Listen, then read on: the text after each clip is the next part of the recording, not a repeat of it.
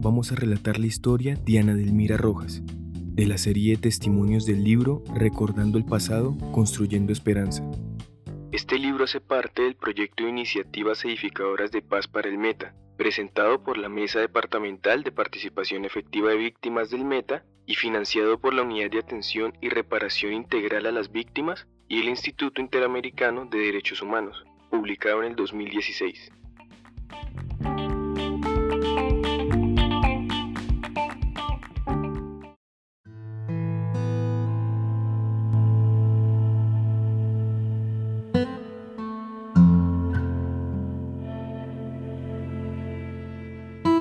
En mi niñez yo no estuve con mi madre. Mi crianza fue junto a una tía, muy falta de afecto. Yo hacía los deberes de la casa y el campo, como apilar maíz, cocinar para trabajadores y otros. Así fue mi crianza durante mi infancia. Nunca jugué con una muñeca y tampoco con otros niños.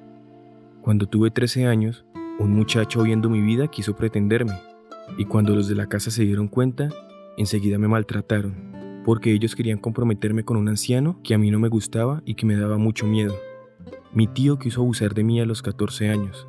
Así, al ver yo mi situación, me fui con un señor a formar un hogar, pensando que mi vida cambiaría, pero no fue así. Yo me sentía como en el mismo infierno.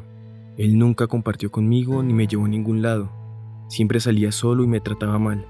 Nos fuimos a trabajar en una finca. Yo le colaboraba en todo y cuando yo le pedía algo, Solo me daba golpes y maltrato. A pesar de todo, yo soporté que él hiciera conmigo lo que quisiera, ya que no contaba con el apoyo de mi familia. Tuve cuatro hijos con él. Yo siempre esperé que él cambiara, pero nunca lo hizo. Ya cansada de esa vida, un día decidirme con mis hijos. Él tal vez pensando que yo lo había abandonado, pero sin darse cuenta de que él me había aburrido. Me amenazaba diciendo que donde me encontrara me iba a picar a machete.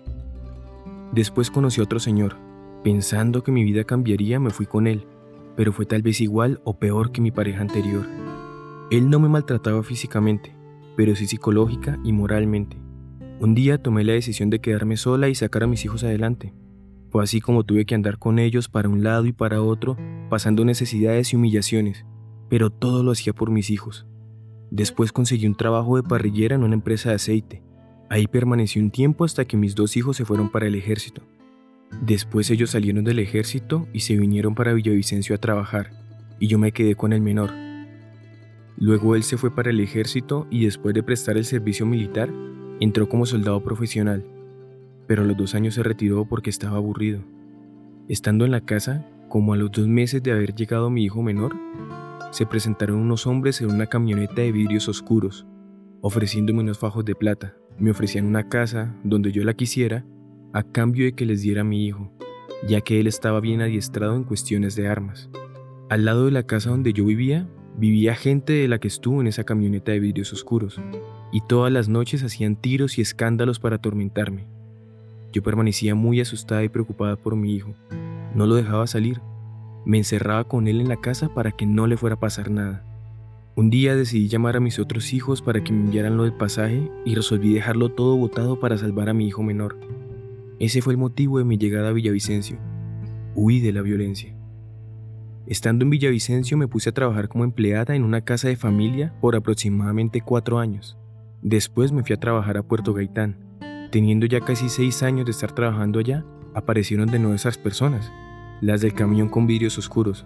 Ellos decían, vean a la que se nos escapó. Entonces me tocó salir desterrada. Como yo tenía un ahorro, compré un lote donde actualmente tengo mi casa. A pesar de las dificultades, Dios siempre está conmigo y me ha tenido misericordia. Mis hijos ya consiguieron mujer, tienen su obligación, excepto el mayor que tuvo un hogar del cual le quedaron dos niñas, las cuales están bajo mi cuidado. Por ese motivo, mi hijo mayor me está colaborando.